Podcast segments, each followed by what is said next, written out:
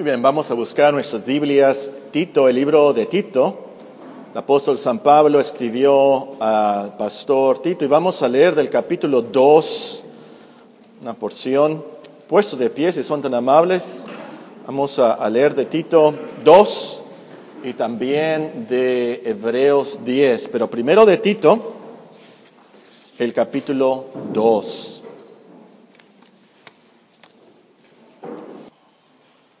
El apóstol le dice a Tito, pero tú habla lo que está de acuerdo con la sana doctrina, que los ancianos sean sobrios, serios, prudentes, sanos en la fe, en el amor, en la paciencia.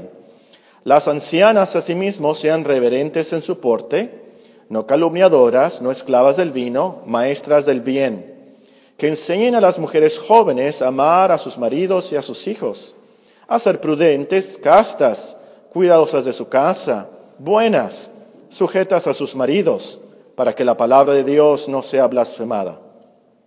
Exhorta asimismo a los jóvenes a que sean prudentes, presentándote tú en todo, en todo como ejemplo de buenas obras, en la enseñanza, mostrando integridad, seriedad, palabra sana y reprochable, de modo que el adversario se avergüence y no tenga nada malo que decir de vosotros Exhorta a los siervos a que, sean, a que se sujeten a sus amos, que agraden en todo, que no sean respondones, no defraudando, sino mostrándose fieles en todo, para que en todo adornen la doctrina de Dios nuestro Salvador. Porque la gracia de Dios se ha manifestado para salvación a todos los hombres, enseñándonos que, renunciando a la impiedad y a los deseos mundanos, vivamos en este siglo sobria, justa y piadosamente aguardando la esperanza bienaventurada y la manifestación gloriosa de nuestro gran Dios y Salvador Jesucristo, quien se dio a sí mismo por nosotros para redimirnos de toda iniquidad y purificar para sí un pueblo propio, celoso de buenas obras. Esto habla y exhorta y reprende con toda autoridad, nadie te menosprecie. Ahora vamos al libro de Hebreos, que está eh, un poquito después, está Filimón y luego está Hebreos. Vamos al capítulo 10 Vamos a leer comenzando en el versículo 23. Hebreos el capítulo 10 y el versículo 23. Mantengamos firme sin fluctuar la profesión de nuestra esperanza, porque fiel es el que prometió. Y considerémonos unos a otros para estimularnos al amor y a las buenas obras no dejando de congregarnos como algunos tienen por costumbre, sino exhortándonos, y tanto más cuanto veis que aquel día se acerca. Como título para este mensaje les recomiendo, Cristo no nada más murió por nuestros pecados. Cristo no nada más murió por nuestros pecados. O otro, otro título, yo les llamo títulos divertidos a estos, ¿verdad? Otro título, uno, uno divertido es, hay que ser celosos. Hay que ser celosos. Otro título no tan divertido, vacuna contra el síndrome del antinomismo. Vacuna contra el síndrome del antinomismo. No sé si ustedes han escuchado esa palabra, me imagino que los teólogos sí. Antinomismo literalmente significa contra la ley. Generalmente se refiere a personas que están contra la ley de Dios. Ahora, como lo hemos mencionado, este año en la iglesia, en las predicaciones, enfatizaremos las buenas obras del cristiano. Esto lo haremos para vacunarnos contra el peligroso síndrome del antinomismo. E, este, este síndrome eh, es mucho más grave, es, peor que, que el SIDA. El SIDA afecta el, cuerpo, pero este síndrome afecta el alma. Esta es una enfermedad que desgraciadamente ha infectado a muchos cristianos. Y lo que ha pasado es que se ha enseñado mucho sobre la gracia de Dios. Y qué bueno, ¿verdad? Se ha enseñado mucho sobre la gracia de Dios. Que no somos salvos por obras, que no somos salvos por la ley. Somos salvos por la pura misericordia de Dios. Pero no se ha enseñado que somos salvos para buenas obras. No se les ha enseñado que somos salvos para honrar y obedecer a nuestro Dios. Ahora, e, estos cristianos son infectados con este síndrome y, viven como el mundo, como los que no son cristianos, y luego se excusan diciendo, pues yo no estoy bajo la ley, ahora estoy bajo la gracia, yo voy a ser salvo por pura gracia, no tengo que hacer eso. Hasta llegan a decir, no importa lo que yo haga, es más, si peco, no importa, no importa cómo viva, Dios al final me va a recibir por pura gracia. Y, tal vez no lo dicen así, pero viven así. Y esa es una de las razones por las cuales hay tantos que se dicen ser cristianos, pero son unos materialistas, son flojos, son sensuales, no honran a sus padres, no honran la casa de Dios, no leen la Biblia, no viven la cristiandad. Como vamos a leer en Tito, están reprobados en cuanto a toda buena obra. Ahora, la gran tragedia de todo esto es que esas personas sinceramente están seguros que al final Dios los va a recibir. Tal vez con no tantas coronas como los demás, pero de alguna manera van a llegar al cielo, como decíamos el domingo pasado, de panzazo, pero van a llegar al cielo. Y los predicadores tienen mucha de la culpa de esto, mucho. ¿Por qué? Porque no les enseñan del arrepentimiento bíblico, no les enseñan de la santidad sin la cual nadie verá al Señor, como dicen hebreos, no les enseñan de la necesidad de las buenas obras o el fruto del Espíritu, no están enseñando eso. Y hay de los pastores, escuchen bien teólogos, hay de los pastores que dicen, esos cristianos sin obras está bien, van a, van a, van a llegar al cielo por pura gracia. El problema es que son cristianos carnales. Son cristianos carnales y van a llegar al cielo de alguna manera. No, no, no, no, no. Decir que una persona es un cristiano carnal y no importa cómo viva, deshonrando, blasfemando, eh, desobedeciendo a Dios, de todas maneras va a llegar a la gloria, eso es una herejía. No, no, no, no, no, no, no. Y esta es una de las razones, hermanos, por las cuales destacaremos este tema como iglesia este año. Ahora, en alguna de las sillas dejamos unas copias del capítulo de la confesión que resume este tema. Estúdielas eh, llévenselas a sus casas, ¿verdad? Si necesitan más o los que tienen internet las pueden buscar en el internet, en la confesión de Westminster está, pueden, ustedes leer este resumen de lo que creemos sobre las buenas obras o también en la confesión bautista de 1689 les va a ayudar mucho eh, eh, este, este, resumen. para mí, el párrafo que me encanta, si no lo dudo, es el, el párrafo 6 de esta hojita, ¿verdad? si no me equivoco, perdón. Eh, es, um, un párrafo donde nos dice que las buenas obras del cristiano, la mejor son débiles, están manchadas con algunos de nuestros pecados y debilidades, pero de todas maneras Dios las acepta por los méritos de Cristo. Eh, eso es, eso para mí me da mucha esperanza y para cada cristiano es de mucha consolación saber, a lo mejor nosotros no podemos hacer muchas cosas y las que hacemos fallamos a veces, pero por los méritos de Cristo son recibidas por Dios. Bueno, ustedes estudien, les encargo eh, que lean los versículos para que vean que eh, lo que vamos a predicar y enseñar está de acuerdo con la palabra de Dios. Muy bien, de todos los libros de la Biblia, el que más menciona las buenas obras es este libro de Tito. Tito, eh, esta breve carta que escribió el apóstol Pablo a un pastor, un pastor llamado Tito. Ah, por ejemplo, leemos en el versículo 16, Tito capítulo 1 y versículo 16. Hay algunos que profesan conocer a Dios, pero con los hechos lo niegan, siendo abominables y rebeldes, reprobados en cuanto a toda buena obra. Nos dice el capítulo 2 y versículo 7, presentándote tú en todo como ejemplo de buenas obras. Capítulo 3 y versículo 1, recuérdales que se sujeten a los gobernantes y autoridades, que obedezcan, que estén dispuestos a toda buena obra.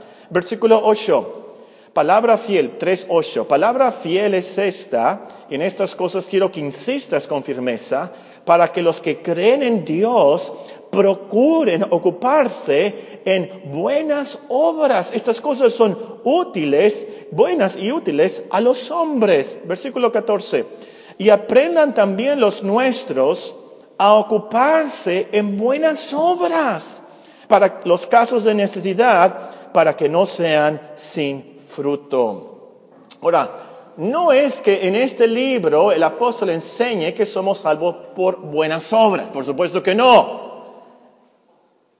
Podemos leer en el capítulo 3, versículo, voy a empezar a leer en el versículo 4, eh, pero cuando se manifestó la bondad de Dios, nuestro Salvador, su amor para con los hombres, nos salvó, ¿qué? No por obras de justicia, no por obras de justicia que nosotros hubiéramos hecho, sino por su misericordia. E-, este libro no enseña que somos salvos por buenas obras, pero sí nos enseña que somos salvos para buenas obras, como nos dice Efesios 2.10. Ahora, esta mañana no vamos a analizar todos estos versículos que leímos, tan solamente nos vamos a concentrar en el principal, eh, el corazón de este libro, y de, hecho es el corazón de la Biblia, es el Evangelio. Vean Tito, capítulo 2 y versículo 14. Ese es el texto para ahora. Tito, capítulo 2 y versículo 14. Quien se dio a sí mismo por nosotros para redimirnos de toda iniquidad y purificar para sí un pueblo propio celoso de buenas obras quien se dio a sí mismo por nosotros para redimirnos de toda iniquidad y purificar para sí un pueblo propio celoso de buenas obras. Ahora, la primera palabra es la más importante. E, es un pronombre, pero sabremos a quién se refiere este pronombre. Si yo les pregunto, ¿quién se dio a sí mismo por nosotros, por nuestros pecados, para redimirnos? Eh, inmediatamente su cerebro cristiano va a decir, es Cristo, es el, el Señor. Pero quiero que noten el versículo anterior. Quiero que noten las palabras. Versículo 13. Aguardando la esperanza bienaventurada y la manifestación gloriosa de nuestro gran Dios y Salvador Jesucristo. ¿Quién se dio a sí mismo por nosotros? nuestro gran Dios y Salvador Jesucristo. En otras palabras, y eso es lo que le da poder a este versículo, es lo que le da poder a la cruz. Dios en Cristo fue quien murió por nuestros pecados. Cristo es Dios. Y esto es lo que nos hace celoso de buenas obras, porque nuestro gran Dios y Salvador Jesucristo se dio por nosotros. Ahora esto nos lleva a las palabras, se dio a sí mismo. Se dio, es decir, se entregó. El Señor Jesucristo se entregó como un cordero para ser sacrificado. eso se trata esta pequeña palabra, se dio. Se dio como el cordero de Dios que quita el pecado del mundo. O como dice en Efesios 5, se entregó a sí mismo por nosotros una ofrenda y sacrificio a Dios en olor fragante. ¡Qué gran amor! ¡Qué gran amor! Como cantamos, ¿verdad? Ahí del himno número 88. Eh, nadie pudo amarme como Cristo. Qué gran amor. Se entregó a sí mismo voluntariamente. Cristo no fue empujado y forzado al Calvario. Él se dejó sacrificar. E-, él siendo Dios Todopoderoso, bien pudiera haberse desaparecido. Bien pudiera haber destruido a Judas Iscariote y a todos los soldados que venían a arrestarlo. Lean Juan capítulo 18 esta tarde, se lo recomiendo. Juan capítulo 18 eh, eh, es el episodio cuando Judas Iscariote va con los soldados a arrestar a nuestro Señor Jesucristo. Nuestro Señor Jesucristo, por adelantado, sabe lo que va a pasar, por supuesto. Él es Dios. Se adelanta y les dice, ¿a quién buscáis? Ellos le responden, a Jesús Nazareno. Él les dice, yo soy. ¿Saben qué pasa después de que Él dice, yo soy? Todos se cayeron postrados. ¿Por qué? Porque Cristo es Dios, el yo soy, el Jehová. Y como he dicho antes, yo me imagino hasta los arbolitos inclinándose ante ese yo soy. Él muy, muy bien pudiera haberse desaparecido, destruido a todos los que estaban ahí. Pero Él personalmente a sí mismo se dio voluntariamente por nosotros. Y noten también que se dio a sí mismo. Es decir, su ser, todo lo que es, su vida, ah, su sangre. O, como Él dice en un evangelio, no vine para ser servido, lo que dice nuestro Señor Jesucristo. No vine para ser servido, sino para servir y para dar mi vida en rescate por muchos. Probablemente usted ha escuchado o leído de alguna persona, a un, amigo que eh, o da su riñón, ¿verdad? Ofrece su riñón para, para otra persona, para que pueda sobrevivir. Cristo dio todo. Cristo dio todo, se dio a sí mismo. Nadie tiene mayor amor que este, que uno ponga su vida por sus amigos. Y eso es lo que Él hizo. Él dio su vida, todo, a sí mismo. Y, una lección de esto es que solo si Cristo se daba a sí mismo, podíamos ser redimidos de nuestra iniquidad. Solo si Cristo moría y derramaba su sangre podíamos ser rescatados. En otras palabras, solo si Cristo daba su vida podíamos ser perdonados. Si Dios hubiera dado al arcángel Miguel, no hubiera servido de nada. Es más, si Dios hubiera sacrificado a todos sus arcángeles y a todos los millones de ángeles, no hubiera servido de nada. Si todos los ángeles se hubieran ofrecido en el Calvario, no hubieran servido de nada. Porque piensen, si pudiéramos haber sido salvos por el sacrificio de los ángeles, por supuesto que Dios lo hubiera hecho para no sacrificar a su Hijo. Pero no, Él no escatimonia a su propio Hijo, sino que lo entregó por todos nosotros. Y tenía que ser Cristo mismo entonces, porque Él tiene nuestra naturaleza. Y sobre todo, porque nuestros pecados eran tan graves, tan penados, que solo la sangre de Cristo, el Hijo de Dios, podía pagar esa deuda tan grande a la justicia de Dios. Esto lo vamos a entender un poquito más al pensar en la siguiente frase, en las siguientes palabras.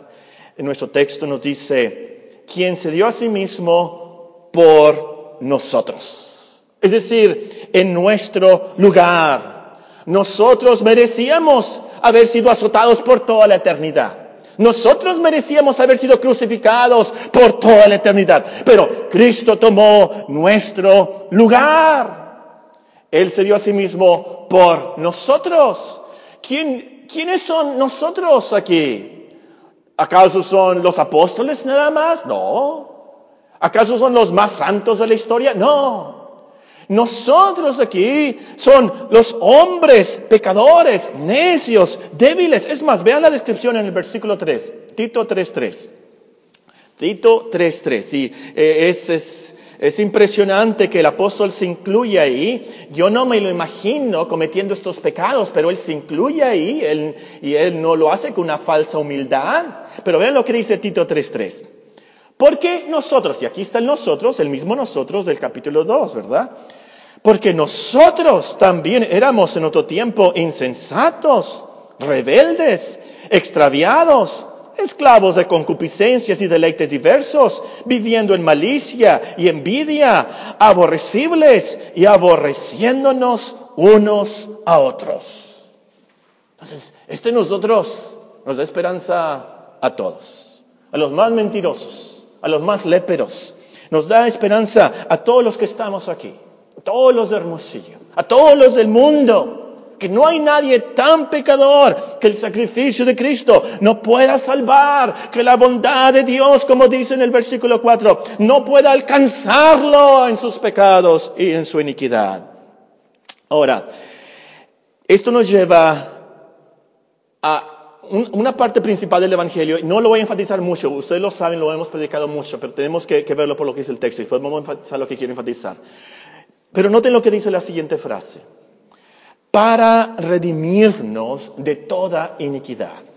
quien se dio a sí mismo por nosotros para redimirnos de toda iniquidad. Ustedes saben, redimir es comprar de nuevo en la Biblia. Redimir es comprar de nuevo. En los tiempos del Nuevo Testamento se usaba esta palabra para describir la acción de pagar por un esclavo para que fuera puesto en libertad. Y eso es lo que pasó en el Calvario. Cristo nos rescató pagando con su preciosa sangre. Y qué consoladoras las siguientes palabras. De toda iniquidad de toda iniquidad, más literalmente de toda ilegalidad. Es decir, Cristo nos redimió, nos salvó de todas las cosas que habíamos hecho contra la ley de Dios.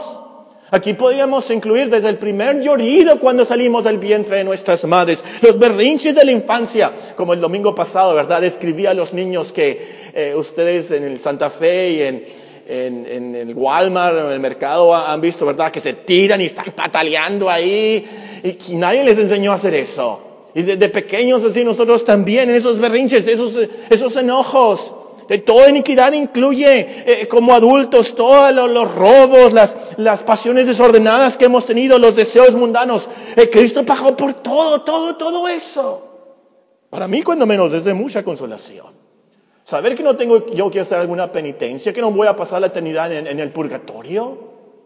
Que hay esperanza para todos mis pecados de que he fallado con mi boca, con mis ojos, con mis oídos, con mi cerebro, con mi cuerpo. Eso me da mucha esperanza.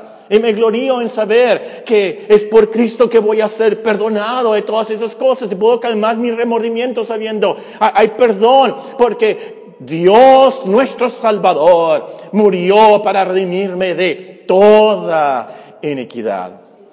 Ahora, eh, las, palabras, las palabras que siguen también nos, deben de eh, llevar a ese sentimiento de, alabarle y, de gloriarnos en Él. Es muy maravilloso, por supuesto, que nuestro gran Dios y Salvador murió por todos nuestros pecados. Son las grandes noticias del Evangelio. Pero eso no es todo. Eso no es todo.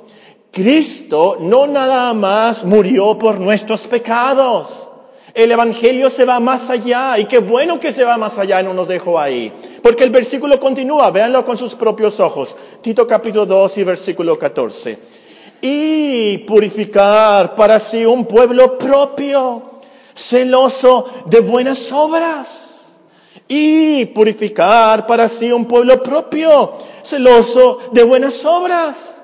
Purificar eh, es una palabra que en el original generalmente se traduce limpiar. En nuestra versión generalmente se traduce limpiar. Es la palabra que se usa, ¿se acuerdan cuando el leproso se acercó a nuestro Señor Jesucristo y, le dijo, eh, si quieres, puedes limpiarme? ¿Se acuerdan? Es la palabra que usa la Biblia para describir eh, esa acción de sanar totalmente a un leproso, de tal manera que, de tal manera que queda limpio de todas sus inmundicias. De tal manera que ese leproso puede ir al templo, puede estar con el pueblo de Dios. ¿Se acuerdan? Porque los leprosos no podían entrar. Es el gran problema de los leprosos, ¿verdad?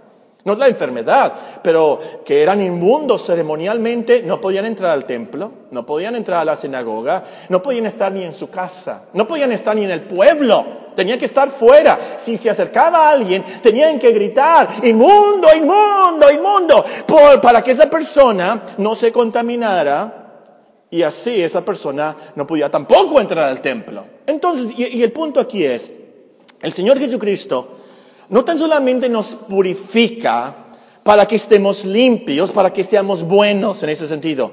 Cristo nos purifica para que nosotros podamos acercarnos a Dios.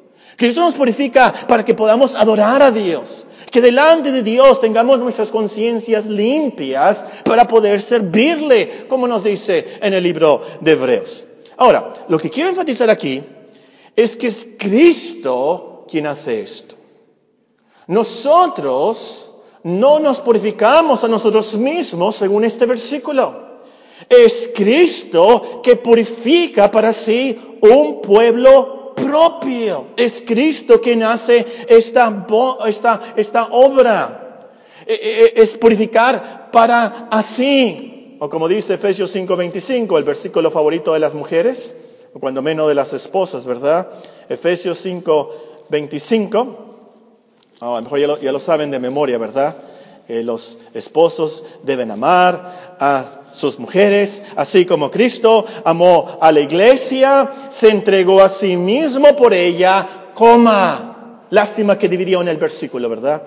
Se entregó a sí mismo por ella para santificarla habiéndola purificado en el lavamiento de agua por la palabra, a fin de presentársela a sí mismo una iglesia gloriosa que no tuviese mancha ni arruga ni cosa semejante, sino que fuese santa y sin mancha. Entonces, es Cristo que por sus méritos, por su cruz, por su poder. Nos da el Espíritu Santo, nos da el querer como el hacer, por su buena voluntad. Nos concede el arrepentimiento, nos fortalece en el hombre interior. De tal manera que nosotros al final, cada uno de los cristianos, tendremos la santidad sin la cual nadie verá al Señor. La cristiandad entonces no es que Cristo te salva de tus pecados y después allá te deja a ti solito para que tú solo luches contra las tentaciones, tú solo produzcas el fruto del Espíritu Santo, tú solo te esfuerces para agradar a Dios. No, no, no, no, no, no, no, no. A los cristianos, a los verdaderos cristianos, Cristo nos purifica, Él nos santifica, por eso lo logramos, por Cristo. Y esto, porque es para sí. Nos dice, Cristo murió para purificar para sí un pueblo propio, es decir, para su posesión, para su gloria. Escúchame bien, la cruz, a lo último, no se trata de nosotros. No se trata de que Cristo vino a comprarnos un boleto para que nos vayamos al cielo y la pasemos muy a gusto allá. No se trata de nosotros a lo último la cruz. La cruz se trata de Cristo su plan, su gloria. Es un propio, es un pueblo propio para Él, para su gloria. Y esto es lo que garantiza no tan solamente nuestra salvación, pero también la transformación de cada uno de los cristianos. Pues nuestro Dios y Salvador lo hace para sí. Ahora, las siguientes palabras nos hacen pensar en la pluralidad de la cristiandad porque dice que es un pueblo propio, un pueblo propio, quien se dio a sí mismo por nosotros para redimirnos de toda iniquidad y purificar para sí un pueblo propio. Estas palabras hacen eh, eco, probablemente por eso su cerebro cristiano está pensando, ¿dónde he escuchado eso? ¿Dónde he escuchado eso? Estas palabras hacen eco a la descripción del pueblo de Israel en el Antiguo Testamento. Cuando Dios habla del pueblo de Israel, dice, es mi pueblo mi pueblo, mi tesoro especial. O como dice en, el pacto, eh, Jeremías dice, ese es el pacto que haré con la casa de Israel después de aquellos días, dice Jehová, daré mi ley en su mente, la escribiré en su corazón, yo seré a ellos por Dios y ellos me serán por pueblo, porque perdonaré la maldad de ellos y no me acordaré más de su pecado. Lo práctico aquí, hermanos, es que debemos de concientizarnos que la cristiandad se trata de ser parte del pueblo de Cristo. Eso es la cristiandad, ser parte del pueblo de Dios. No podemos vivir la cristiandad solos, aislados. Tenemos que congregarnos con el pueblo de Dios. Tenemos que tener comunión con los hermanos, no tan solamente los domingos. Y espero que esto llegue a su conciencia.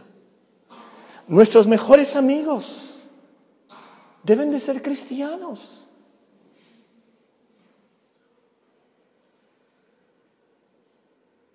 Y déjame decirte, si tú estás pensando, no, es cierto eso, mis amigos no son cristianos, espero que todas las noches llores por ellos.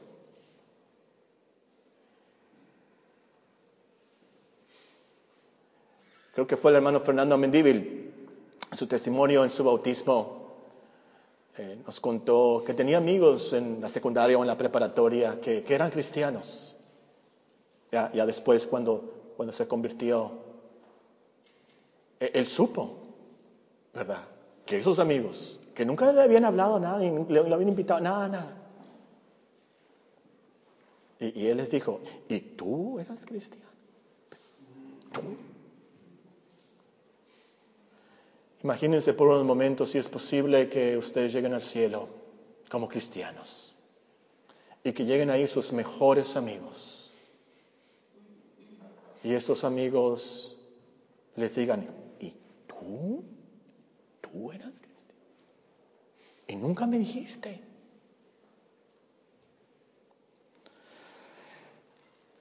Ahora, esto es importantísimo, hermanos. Esto del pueblo de Dios y la pluralidad de la cristiandad es importantísimo en cuanto a las buenas obras. Que nosotros logramos hacer buenas obras en el contexto de ser parte del pueblo de Dios. Porque es así como nos ayudamos, es así como nos disciplinamos, es así como leímos en Hebreos, nos exhortamos, nos estimulamos a hacer buenas obras como pueblo de Dios. Parafraseando Efesios 4, todo el pueblo bien unido entre sí, nos ayudamos mutuamente según la actividad propia de cada cristiano y así crecemos para ir edificándonos en amor. De eso se trata la iglesia. La iglesia no es para calmar nuestra conciencia. Ay, voy a ir a la iglesia una vez a la semana, ya voy a calmar mi conciencia. Estoy... La iglesia no es nada más para eso. Por supuesto que no. La iglesia es para adorar a Dios como pueblo. La iglesia es para tener comunión unos con otros y perseverar juntos. Ahora, la última frase de nuestro texto eh, nos dice, y este es el tema que vamos a recalcar, y todo lo que hemos visto es introducción, ¿verdad? Hemos de ser un pueblo celoso de buenas obras, celoso de buenas obras. Ahora, noten, eh, el pueblo de Cristo no tan solamente hace buenas obras, el pueblo de Cristo es celoso de buenas obras. Es decir, es un pueblo que anhela, desea, está dispuesto a hacer buenas obras, como nos dice eh, eh, en Tito 3, que estén dispuestos a toda buena obra. Estaba hablando con el hermano Marco Ramírez acerca de los empleados y los problemas que hay a veces, ¿verdad? Con, personas... Ah, que se les da un contrato, se les da eh, el plan de trabajo, lo que deben de hacer, y, lo cumplen. Pero no, no, si, si les toca barrer este pedacito, nada más barren este pedacito. Si les piden que barren esta otra, no, no, no, no, no, no, no está en su contrato, ¿verdad? El sindicato, no, no pueden barrer ese pedacito. Eso no son los cristianos. Los cristianos, las cristianas son aquellas hermanas que barren su banqueta y barren la banqueta de la vecina. Esos son los cristianos. No, ah, esto es lo que yo cumplo. Y, no, están dispuestas, están celosos por hacer más. Que seamos diferentes al mundo en ese sentido. Vamos a ver de esto después. Pero se trata eso de ser celosos de buenas obras. O como me gusta más la traducción de otros hermanos, esta, esta expresión buenas obras la traducen obras excelentes, obras excelentes. Lo que hay que aprender aquí, en primer lugar, es que son buenas, son excelentes, si son hechas de acuerdo a los parámetros de Dios. No todas las obras que parecen ser buenas son buenas o excelentes a la vista de Dios. Por ejemplo, vamos a suponer un narcotraficante, el Chapo Guzmán o un narcotraficante, eh, construye una escuela en su pueblo natal. Una escuela muy bonita, muy lujosa y todo. Eso parece una buena obra, una escuela para niños necesitados en su pueblo, parece una buena obra. Pero para Dios no. Para Dios no, es una abominación eso. Esa obra, esa escuela, no se hizo de un corazón puro. No se hizo según la palabra de Dios. Y no se hizo para la gloria de Dios. ¿No es cierto? Estas son tres cosas que ustedes van a aprender en esta hoja. Ya están los versículos que comprueban estas verdades. Para que una buena obra sea excelente a la vista de Dios, tiene que ser hecha de un corazón puro, de acuerdo a su palabra y para la gloria de Dios. El narcotraficante no lo hizo por amor real a Dios y a los demás, por supuesto que no. Lo hizo para su vanagloria o para calmar sus remordimientos de la maldad que ha hecho, para lavar el dinero. Y lo hizo con dinero de viciosos y de asesinatos. Es dinero de muerte, de, sangre el que se está usando en la construcción de esa escuela. Entonces, cualquier obra que no sea hecha conforme a los parámetros bíblicos, no es una buena obra. Es decir, al último, no es una obra que agrada a Dios y no es una obra que será recompensada por Dios. Ahora, a, lo mejor usted escucha la, la frase buenas obras y se imaginan, ¿verdad? ayudando a los leprosos en África, ¿verdad? Convirtiéndose en una Madre Teresa, ¿verdad? Allá en India o algo, algo así. Unas buenas obras. Bueno, está bien, puede ser eso una buena obra. Pero las buenas obras incluyen desde lo más básico, lo de a diario. Quiero que lean una vez más conmigo Tito capítulo 2 y vean las buenas obras que enlista el apóstol Pablo aquí. Estas son las buenas obras. Tito capítulo 2 y versículo 2. Que, que los ancianos sean sobrios, serios, prudentes, sanos en la fe, en el amor, en la paciencia. Tito 2.3. Las ancianas asimismo sean reverentes en su porte, no calumniadoras, no esclavas del vino, maestras del bien, que enseñen a las mujeres jóvenes a amar a sus maridos y a sus hijos a ser prudentes, castas, cuidadosas de su casa, buenas, sujetas a sus maridos, para que la palabra de Dios no sea blasfemada. Capítulo 3 y versículo 1. Recuérdales que se sujeten a los gobernantes y autoridades, que obedezcan, que estén dispuestos a toda buena obra, que a nadie difamen, que no sean pendencieros, sino amables, mostrándose toda mansedumbre para con todos los hombres. Estas son las buenas obras. Eso es lo que Dios quiere de nosotros. No necesariamente quiere algo espectacular, algo muy doloroso, fuera de serie, que, que cueste mucho. No, no, no, no. Entonces, tú haces buenas obras a diario al leer la Biblia, al decirle buenos días al vecino, al cocinar comida nutritiva para tu familia, al estudiar para tus exámenes en la escuela, al llegar a tiempo a la iglesia, al manejar despacio aquí en la colonia, al platicar algo bueno de la hermana Tiburcia. Hace mucho que no la mencionamos a la hermana Tiburcia, ¿verdad? Pobre hermana Tiburcia, ¿verdad? Siempre decimos malo, malo, malo, malo. Eh, qué mala, qué puro chismes de la hermana Tiburcia. Vamos a platicar algo bueno de la hermana Tiburcia. Eso es una buena obra. Ahora, qué bueno si puedes hacer más. Pero comienza con lo básico.